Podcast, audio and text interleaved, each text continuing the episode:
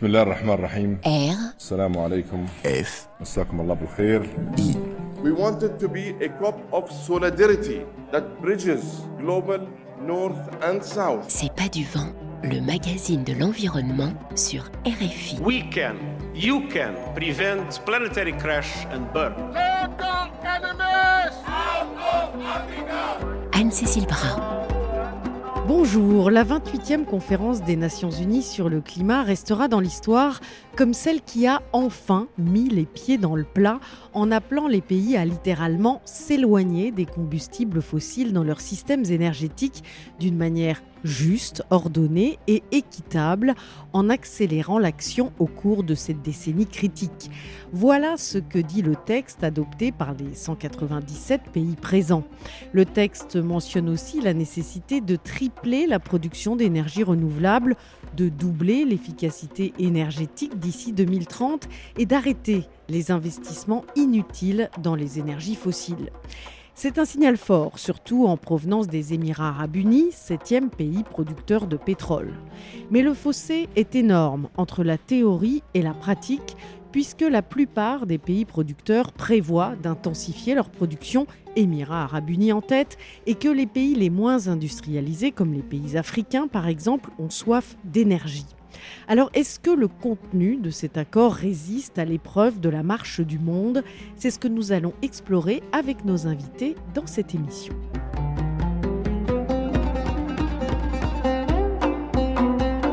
Alors pourquoi n'arrivons-nous pas à imaginer un monde sans énergie fossile?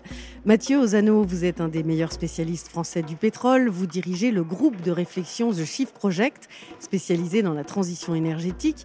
Vous avez notamment publié Or Noir, la grande histoire du pétrole aux éditions de la découverte, qui démontre à quel point la soif des énergies fossiles influence la géopolitique mondiale et irrigue notre quotidien. Vous aimez d'ailleurs dire que l'énergie, c'est le sang de l'économie. Tout comme le sang apporte l'énergie, les nutriments à chaque organisme, eh bien, les systèmes énergétiques, les pipelines, les lignes à haute tension apportent l'énergie, les nutriments aux grands organismes complexes dont nous sommes chacun, vous et moi, une cellule. Mais aujourd'hui, 80% de ce sang, de cette énergie, euh, provient des énergies fossiles que sont le pétrole, le gaz et le charbon? Et oui, c'est vrai depuis euh, la révolution industrielle. C'est vrai depuis la fin du 19e siècle, pour une raison qui est triviale, qui est toute bête, c'est que on n'a pas été plus malin euh, qu'une colonie de bactéries ou qu'une fourmilière. On a pris ce qui était le plus commode. Les énergies fossiles, alors elles ont le défaut d'émettre des, gaz à effet de serre et d'être en passe de bouleverser les conditions de vie sur Terre. Mais d'un point de vue euh, technique, bah, c'est ce qu'on avait de plus facile, plus commode à utiliser.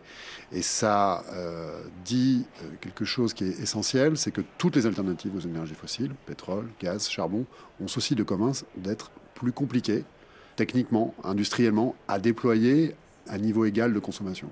D'où la nécessité de réfléchir à, une organisation plus sobre de la société, faisant en sorte que pour faire fonctionner les organes vitaux de notre organisme commun, dont nous sommes, vous et moi, une cellule, il va falloir utiliser moins d'énergie et moins de matière, parce que toutes les alternatives sont plus compliquées. Et cette omniprésence des énergies fossiles, euh, c'est aussi le résultat d'une histoire. On ne peut pas refaire toute l'histoire, mais ça a quand même irrigué l'histoire de la géopolitique mondiale depuis le début de la révolution industrielle. Oui, c'est l'histoire de l'accès à l'énergie. En fait, qu'est-ce qui se passe depuis la révolution industrielle? L'humanité a vu croître de façon euh, inouïe sa puissance, sa puissance euh, économique, militaire. Or, lorsque vous parlez de puissance, on l'oublie trop souvent, vous parlez à la lettre d'énergie.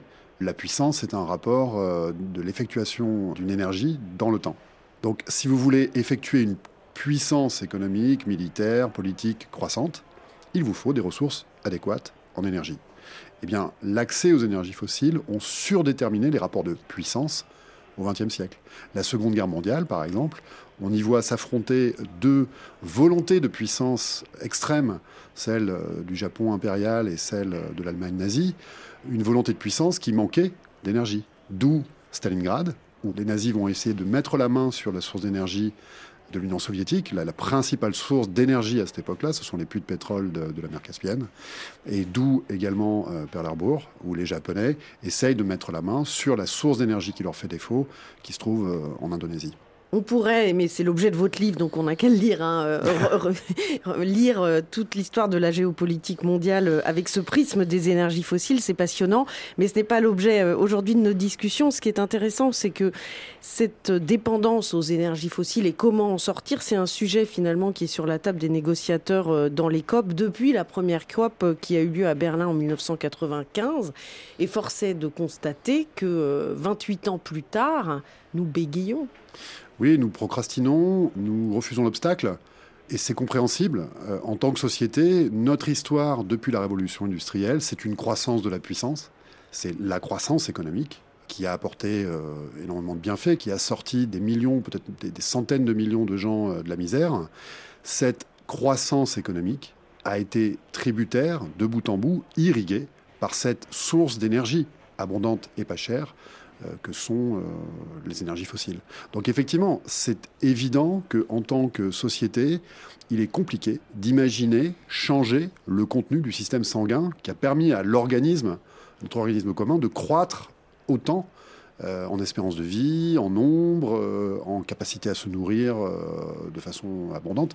Toute la révolution verte, toute la, la, transformation des modèles agricoles depuis les années 50, eh bien, c'est grâce à l'abondance énergétique. On le voit très bien aujourd'hui avec la crise en Ukraine. Dès que l'on touche aux approvisionnements en pétrole, dès que l'on touche aux approvisionnements en engrais, qui sont des dérivés de pétrole bien souvent, eh bien, euh, la nourriture est plus chère. Donc c'est sûr qu'il faut arriver à changer le contenu de ces 80% du sang qui, qui circule dans notre organisme et qui sont ces énergies fossiles. C'est extrêmement compliqué et c'est néanmoins un enjeu vital pour nos sociétés. Et il faut aller vite puisqu'il faut décroître notre consommation d'énergie fossile de 5% à 10% par année. Mhm. Et c'est quelque chose qui ne s'est jamais produit autrement que dans des moments très spéciaux, des moments de crise économique ou de guerre. On n'a jamais réussi à faire décroître de 5% par an la consommation d'énergie fossile que dans des, dans des crises extrêmes. C'est arrivé en 1945, euh, lorsque l'industrie japonaise et l'industrie allemande précisément se sont effondrées. C'est arrivé pendant l'année du Covid, où euh, on a arrêté les avions, on a arrêté une bonne partie du transport maritime, où il a été voilà.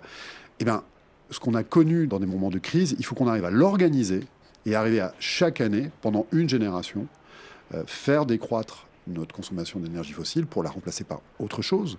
Mais ce autre chose, on sait que ça ne pourra pas être au même niveau de production. Donc quoi qu'il arrive, il va falloir consommer moins. Il va falloir s'organiser collectivement pour consommer moins. Ça ne veut pas dire euh, demander aux gens qui n'ont rien ou très peu de serrer la ceinture. Ça serait obscène et, surtout totalement inopérant. On parle bien d'une sobriété structurelle. Comment faire en sorte que l'agriculture, l'industrie, euh, la santé, euh, tous nos organes vitaux soient organisés pour rendre leur service, faire en sorte que les gens se nourrissent, sainement et en quantité suffisante, se déplacent, euh, aient accès aux soins avec des systèmes techniques à l'intérieur desquels circule autre chose que du pétrole, du gaz et du charbon. Mathieu Ozano, je rappelle que euh, vous êtes le directeur du Shift Project, un groupe de réflexion spécialisé dans la transition énergétique. Alors on fait comment? Parce qu'il faut faire attention aux impacts euh, sur l'exploitation des autres sources aussi, comme les métaux, quand on développe euh, par exemple les énergies renouvelables. Il faut faire attention à l'impact sur les sols, par exemple, si on développe les biocarburants. Donc quelles sont les solutions? Bah, Il faut euh, réfléchir à l'organisme dans son entièreté. On sait très bien que si vous fumez 10 paquets par jour, vous pouvez continuer à jouir de la vie pendant quelques années, mais à un moment donné, ça, ça va s'arrêter.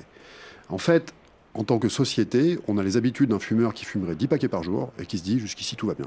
C'est pour ça que nous, dans le groupe de réflexion que, je dirige, on, réfléchit à cette notion qui est de plus en plus prégnante en France dans les politiques publiques de sobriété structurelle. Faire en sorte que nos organes vitaux, les transports, le bâtiment, l'industrie, l'agriculture, la santé, soient organisés de façon à économiser le plus possible d'énergie tout en rendant leur service. Alors ça veut dire effectivement par exemple correctement isoler les bâtiments, ça veut dire faire attention à ce que les gens utilisent sainement et de façon sobre l'énergie, de ne pas gaspiller. C'est des choses très concrètes et puis qui ont des effets positifs. Lorsque euh, dans les pays du Nord, on est très habitué à prendre sa voiture pour faire 5 km, 10 km pour amener ses gosses à l'école, bah, en fait, on s'aperçoit que dans bien des situations, euh, il est possible, si collectivement on s'organise euh, sainement, de faire ces 5 ou 10 km à vélo, en vélo électrique. Bon, c'est des choses comme ça.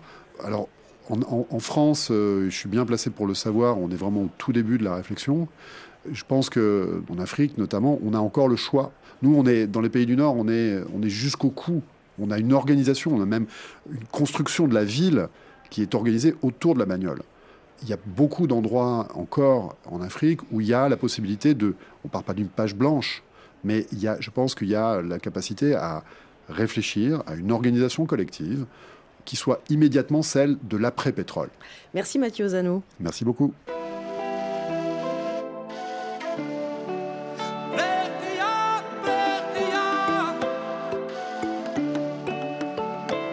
Quand tu regardes ce beau continent, tu sais qu'il a tout pour réussir.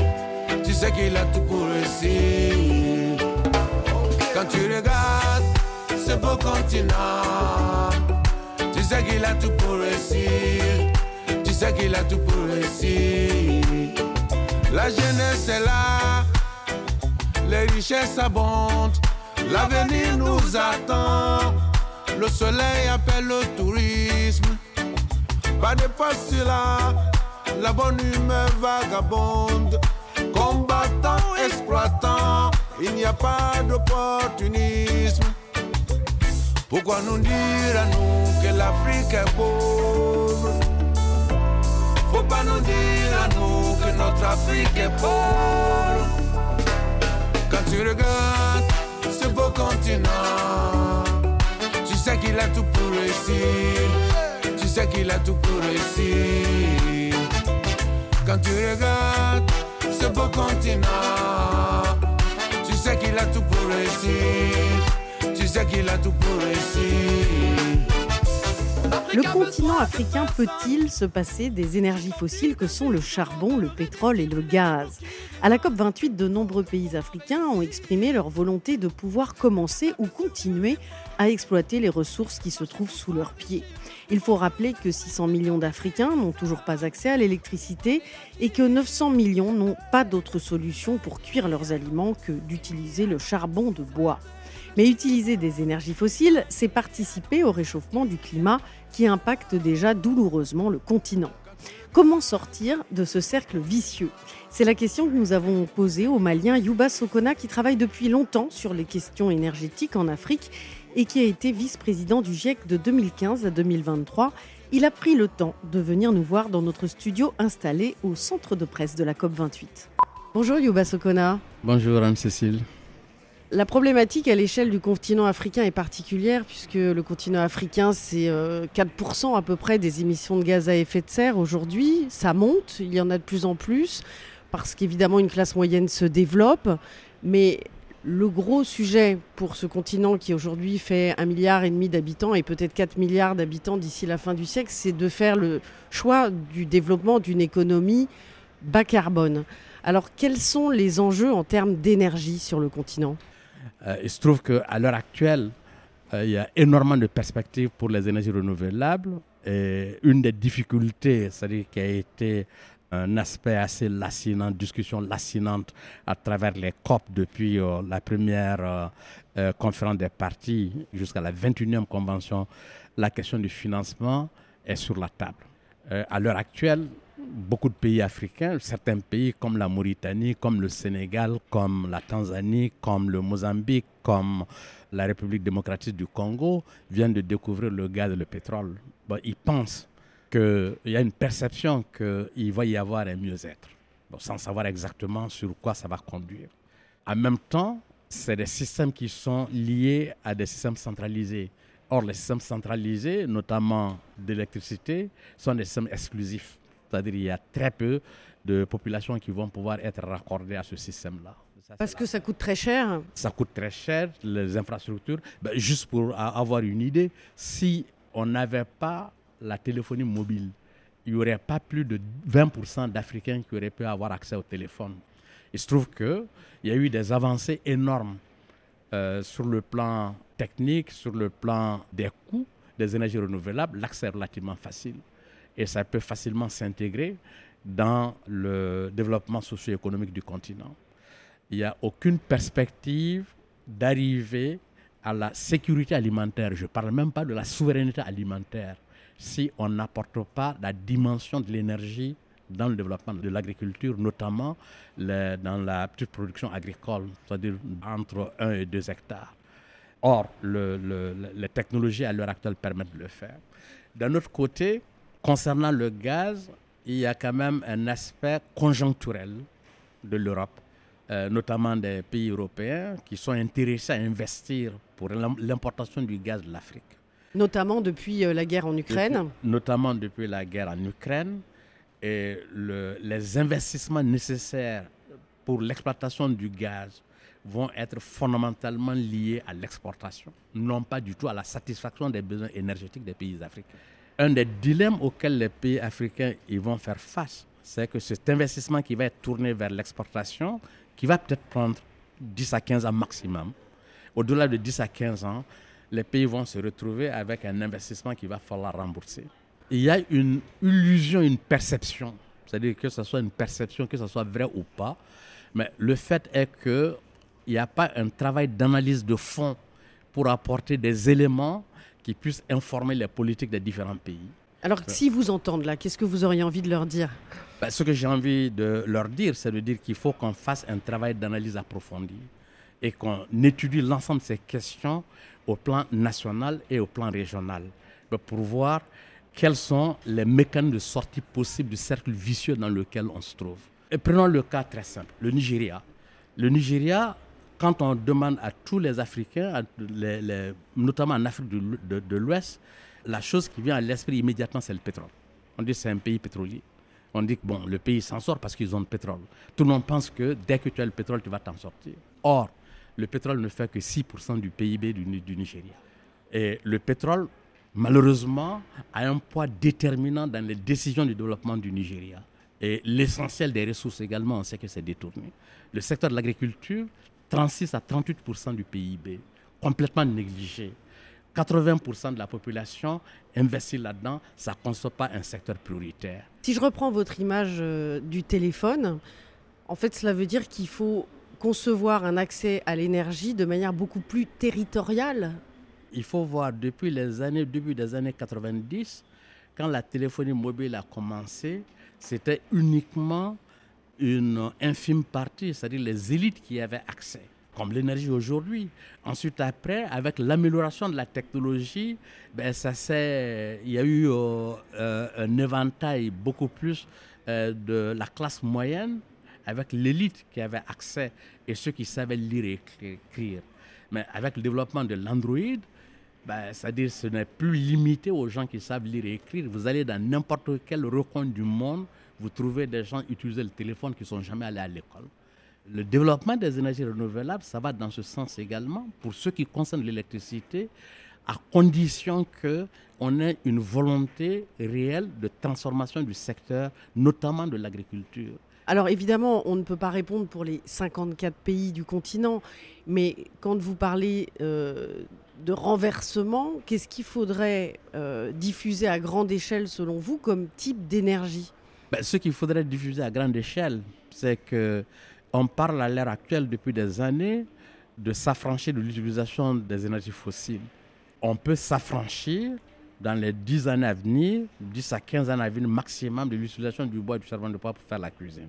Comment? Ben, avec le- avec l'électricité. Il est heureux qu'on vienne de lancer le 5 décembre ici une coalition internationale pour la cuisson électrique.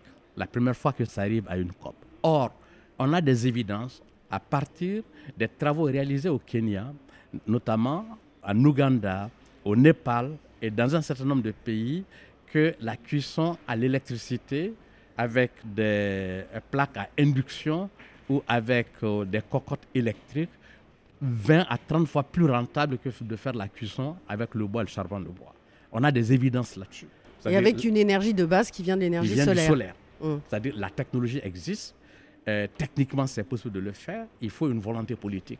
Ensuite, il faudrait également euh, un certain nombre de travaux pour apporter une certaine évidence, parce qu'on a une perception. La perception est que tout ce qui est électrique est cher. La perception est que ben, tout ce qui vient de la nature est beaucoup moins cher. Or, on n'a pas intégré dans le coût du bois, de charbon de bois, ben, tout ce qu'il y a comme destruction du couvert végétal, tout ce qu'il y a comme déstabilisation de la, la société, tout ce qu'il y a également au fait que la plupart des agriculteurs à l'heure actuelle, ils se sont détournés de l'agriculture au profit de vendre le bois, le charbon de bois, parce que c'est beaucoup plus rentable à court terme. Mais globalement, tout le monde y perd. C'est exactement le même phénomène que euh, l'effet de serre au niveau planétaire. Oui, j'ai en tête euh, l'image euh, lors d'un reportage au, Togo. On était euh, au marché de Lomé et les femmes qui vendaient le charbon me disaient maintenant, on est tout en haut du pays pour aller chercher le bois parce que la déforestation était telle qu'il n'y avait plus de bois euh, autour de Lomé. Et ça, c'est un phénomène que l'on voit à l'échelle de l'ensemble des pays africains. Ben, ce qui est inquiétant, c'est que ce phénomène, aussi bien les décideurs politiques, les négociateurs climat et une bonne partie de la population ne voient pas. C'est-à-dire, on a tendance à regarder beaucoup plus loin, alors que les problèmes les plus pressants, les plus immédiats pour lesquels on a des éléments de réponse. C'est-à-dire, on peut résoudre ce problème le plus facilement possible. Il y a d'abord un travail d'analyse de fond à faire.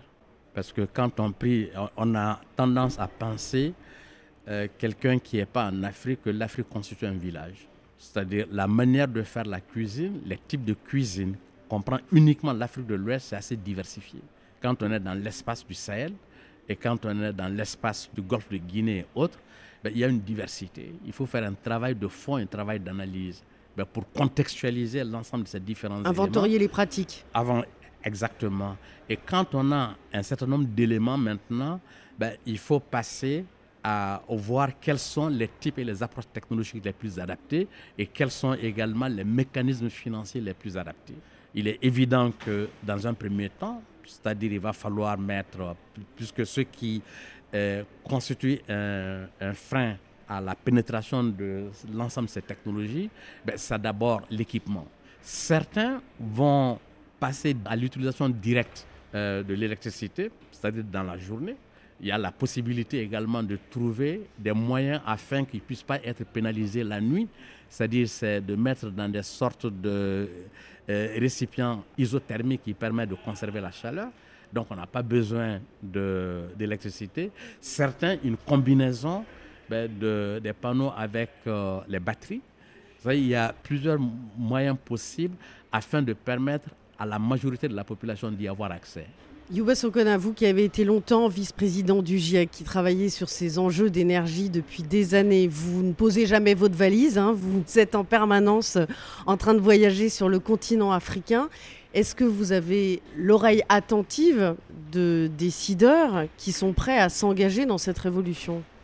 Euh, je, il se trouve que les choses sont en train d'avancer. Comme je disais, il y a une coalition internationale sur euh, euh, la cuisson électrique. J'espère que ça ne va pas rester uniquement l'effet d'annonce. Comme souvent dans les COP Comme souvent dans les COP. Ben, il y a eu quand même pour la première fois la présidente de la Tanzanie ben, qui a animé une discussion sur la cuisson électrique, notamment en ciblant les femmes en Afrique. Pour la première fois, une COP qu'on discute euh, de ce sujet avec euh, des personnalités politiques euh, au plus haut sommet, ben, ça veut dire qu'il y a quand même, les choses sont en train d'avancer. Mais ça demande un travail de fond, d'endurance, et les choses ne sont jamais faciles dans la vie. Ben, c'est qu'il y a, il y a quand même de bonnes perspectives. Merci beaucoup. Merci.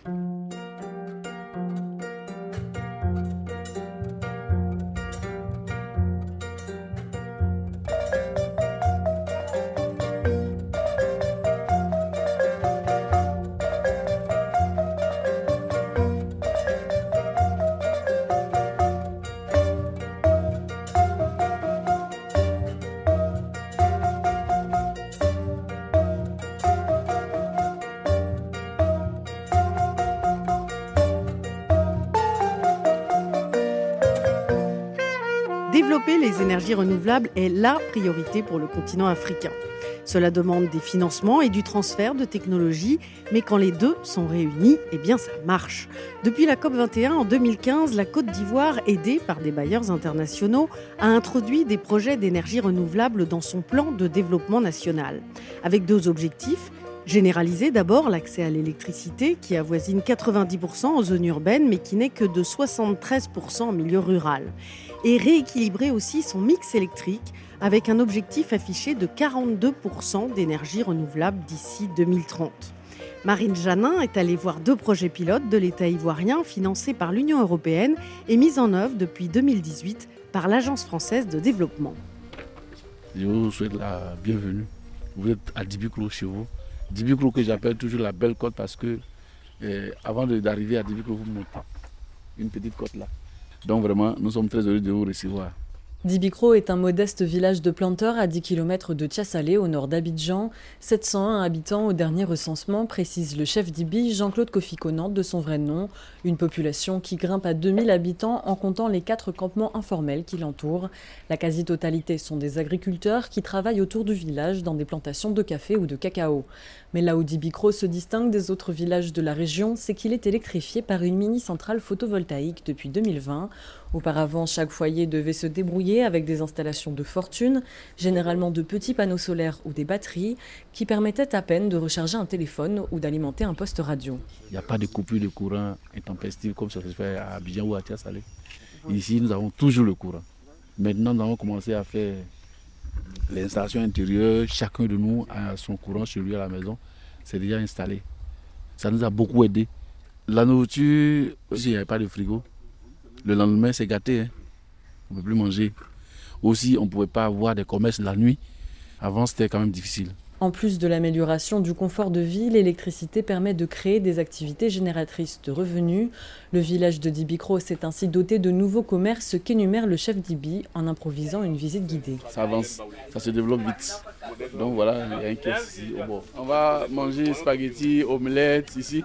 Ça, c'est le premier qui est là, c'est le deuxième qui est là-bas. Deux boutiques, deux kiosques, deux maquis. Le poissonnier de Dibicro, Kwaku Kofi, a ainsi obtenu un réfrigérateur de 450 litres pour stocker sa marchandise. avant, il n'y avait, pas, avait pas de courant. On partait jusqu'à ville à, se déplacer. Aujourd'hui, il y a le courant. On vend le poisson, on satisfait la population. C'est congelé, on branche et comme il y a le courant permanent, ça ne gâte pas. Bon, avant, il fallait fumer et on ne pouvait pas prendre gros poissons en nombre quantité en petite quantité pour fumer. C'est au projet Éclair Ivoire de l'Agence française de développement, l'AFD, que les habitants doivent l'amélioration de leurs conditions de vie, explique le chef d'IBI pendant la visite.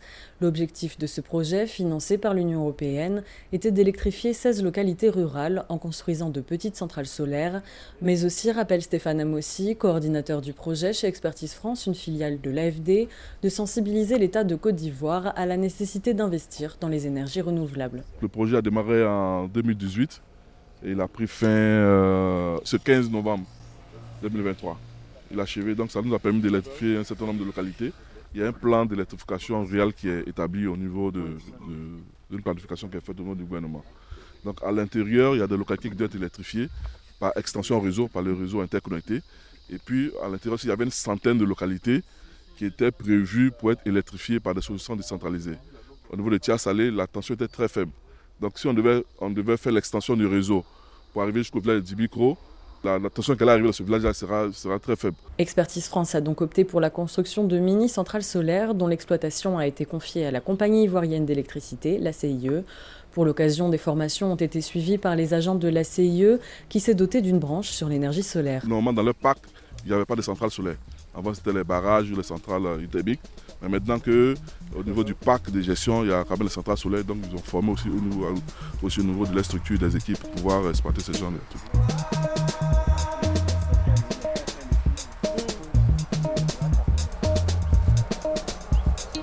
C'est pas du vent, le magazine de l'environnement sur RFI. Près d'ici, la mini-centrale de 2400 m2 alimente Dibicro et le village voisin. Avec une capacité de 202 kW, elle a permis de raccorder 175 ménages et d'apporter un éclairage public. Deux jeunes hommes y travaillent nuit et jour pour surveiller l'installation, assurer l'entretien du site et la maintenance des équipements. Nous avons 310 panneaux solaires ici. Jean-David Diokwame a 27 ans, originaire de Dibicro, il est aussi électricien de formation. À partir de la lumière du jour, nous avons du courant continu qui vient dans les bois de jonction.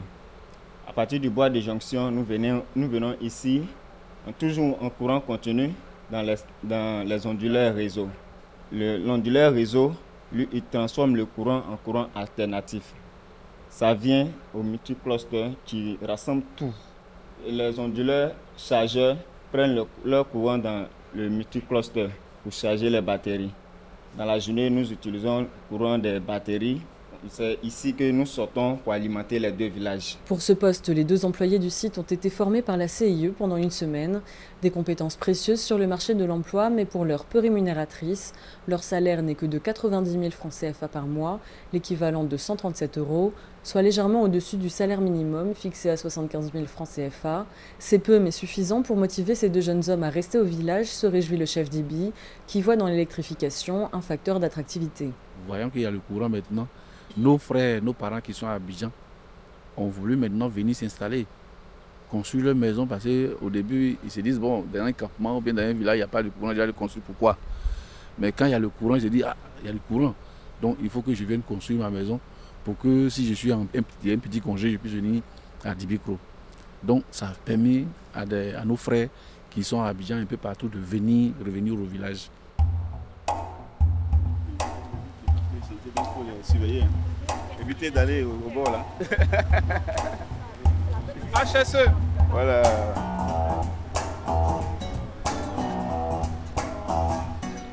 À Abidjan aussi, l'État ivoirien tente de prendre le tournant des énergies renouvelables.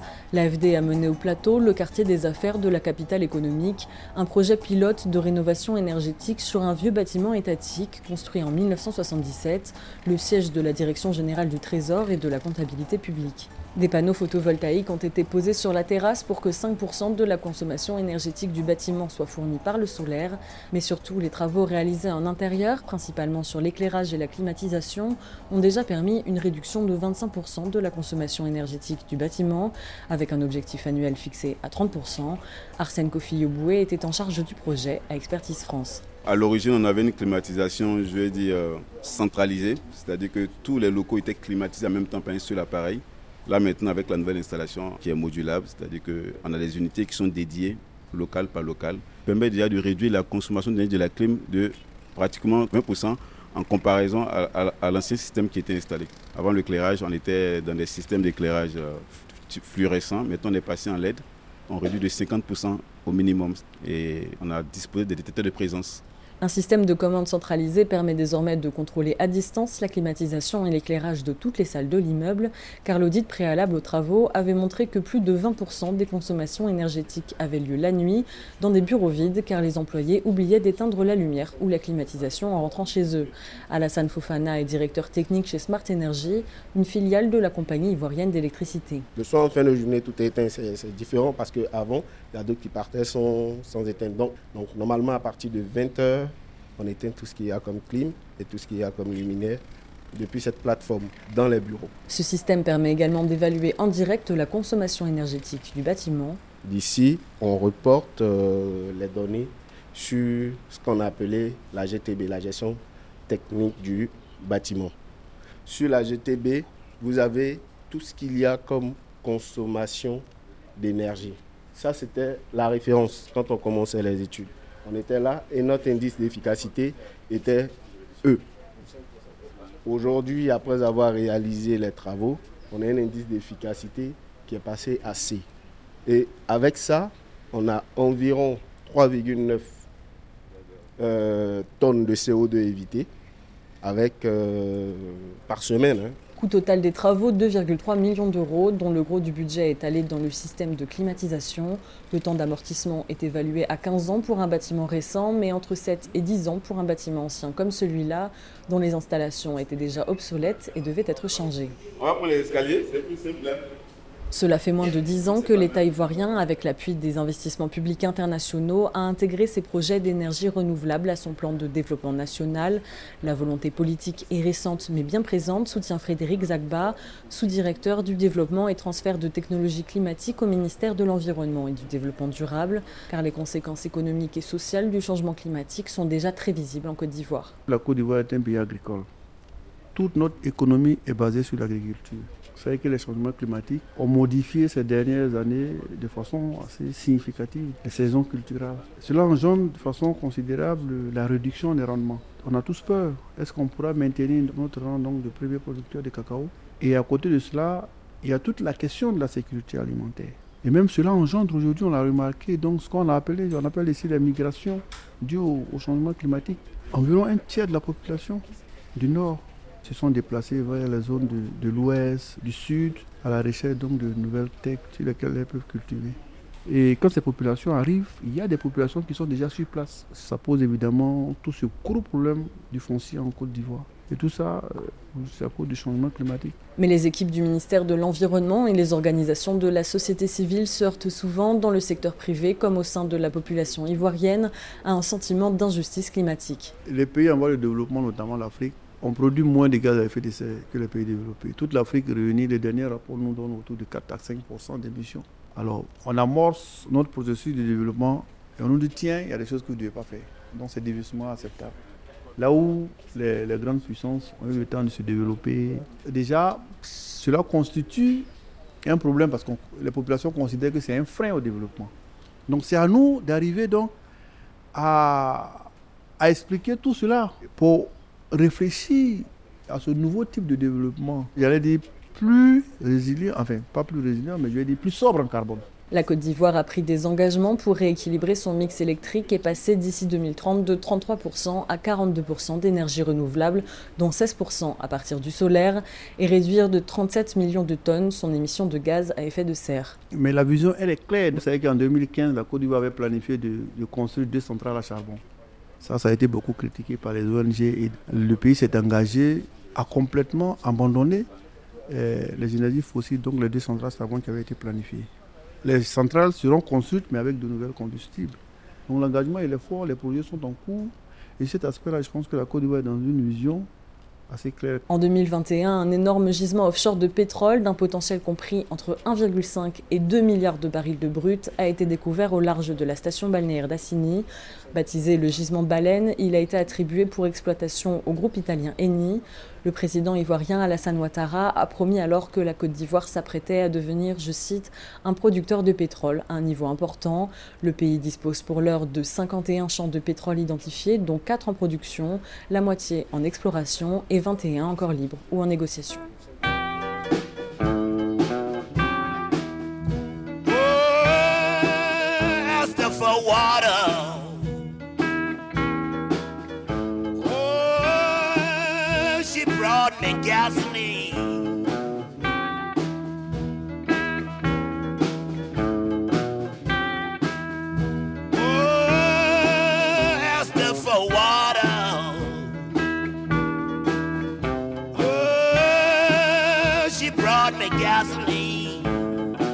Écoutez C'est pas du vent sur RFI. Nous nous demandons au lendemain de la COP28 si nous pouvons réellement vivre sans énergie fossile, nous désintoxiquer du charbon, du pétrole et du gaz dont l'utilisation façonne depuis plus de 200 ans le monde dans lequel nous vivons.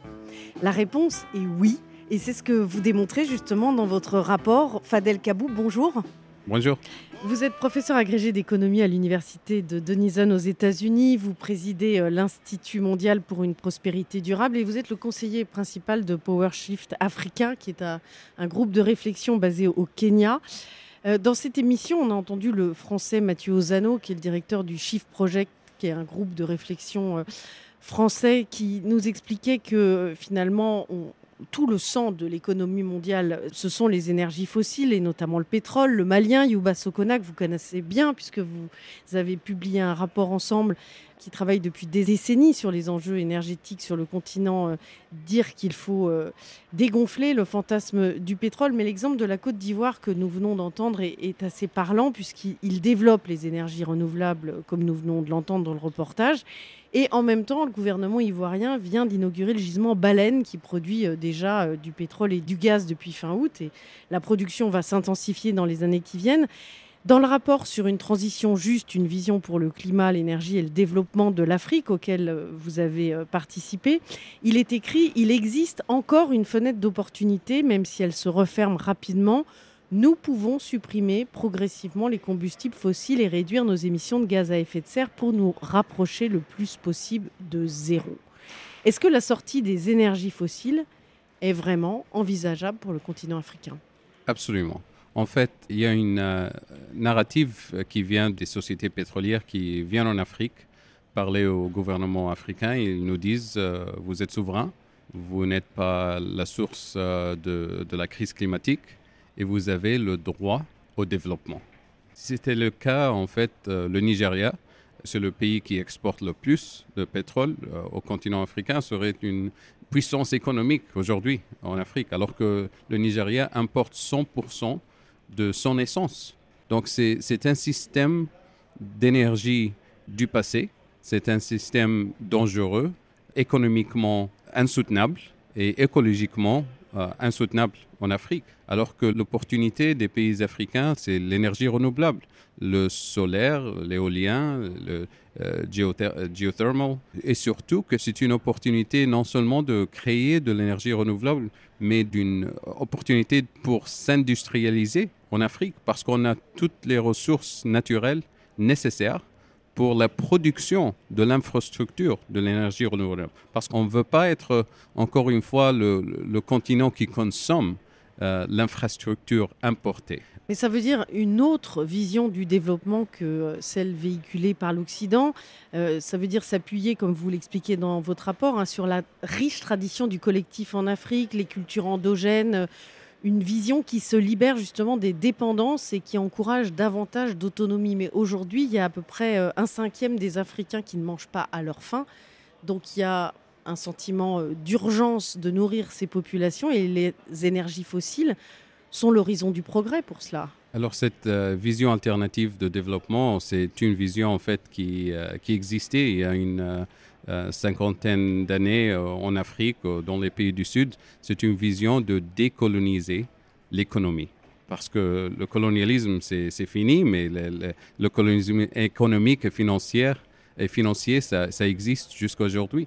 Par exemple, l'Afrique, on importe 85% de notre nourriture. Alors que pendant la période du colonialisme, on était le continent qui supportait l'alimentation mondiale, en fait mais ce n'est pas par accident. C'est-à-dire que l'Union européenne, quand ils ont subventionné l'agriculture en, Europe, les États-Unis, le Canada, etc., les agriculteurs en, Afrique, on ne peut pas produire du blé, par exemple, ou du maïs à un prix compétitif.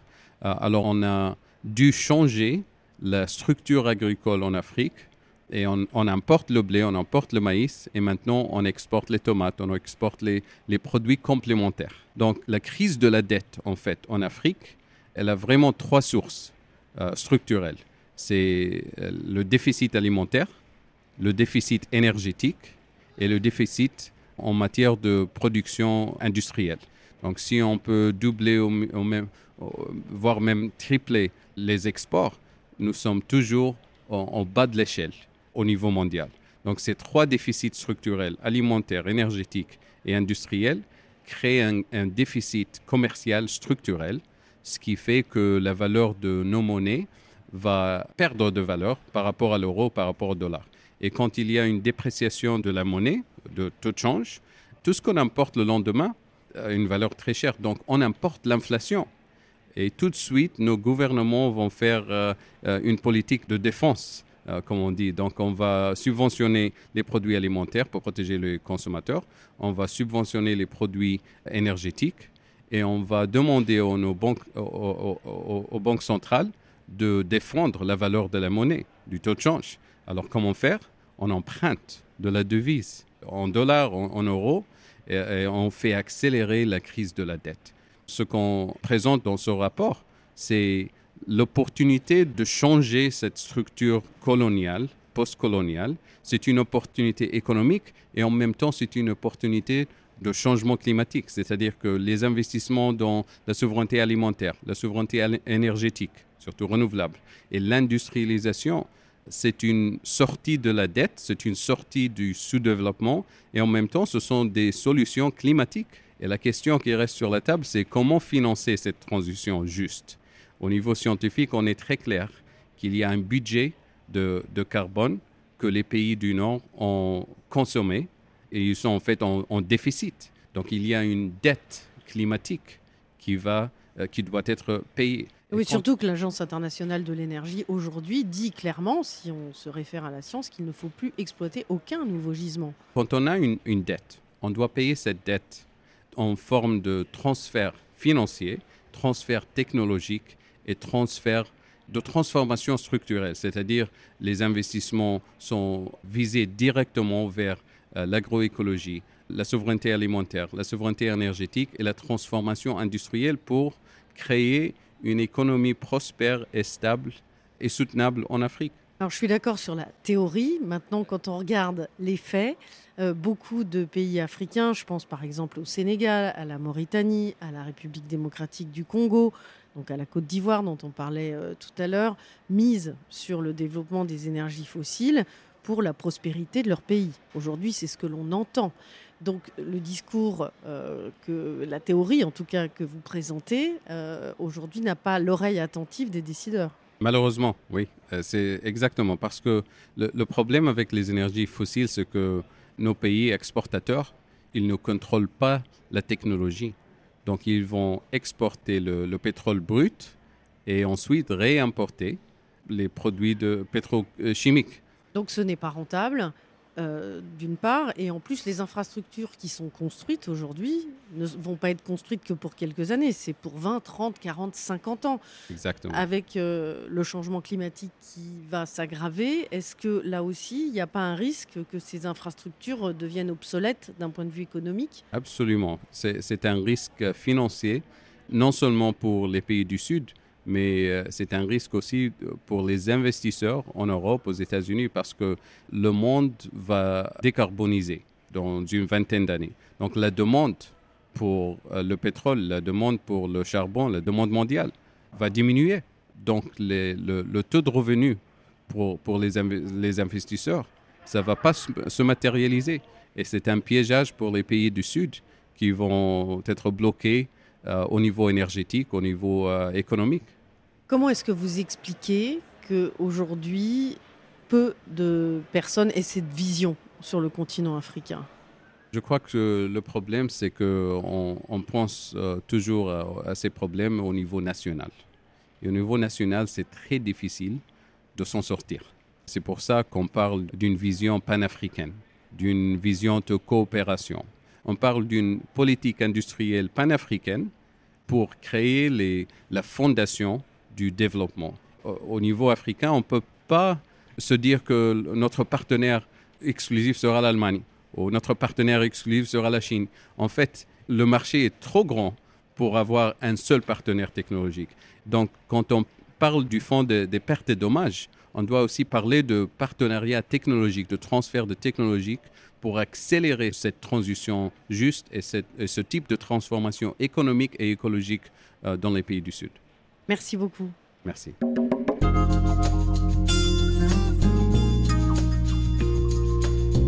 Vous trouverez le lien vers le rapport Transition juste, une vision pour le climat, l'énergie et le développement de l'Afrique sur la page de l'émission sur rfi.fr. Merci à François pour la réalisation de cette émission et à vous pour votre fidélité. Prenez soin de vous et des vôtres. Nous nous retrouvons demain, même planète, même heure. Nous vous parlerons de l'engagement des jeunes dans les conférences sur le climat. Mais tout de suite, c'est le journal sur RFI. Des questions, des témoignages, des idées Écrivez-nous à c'est.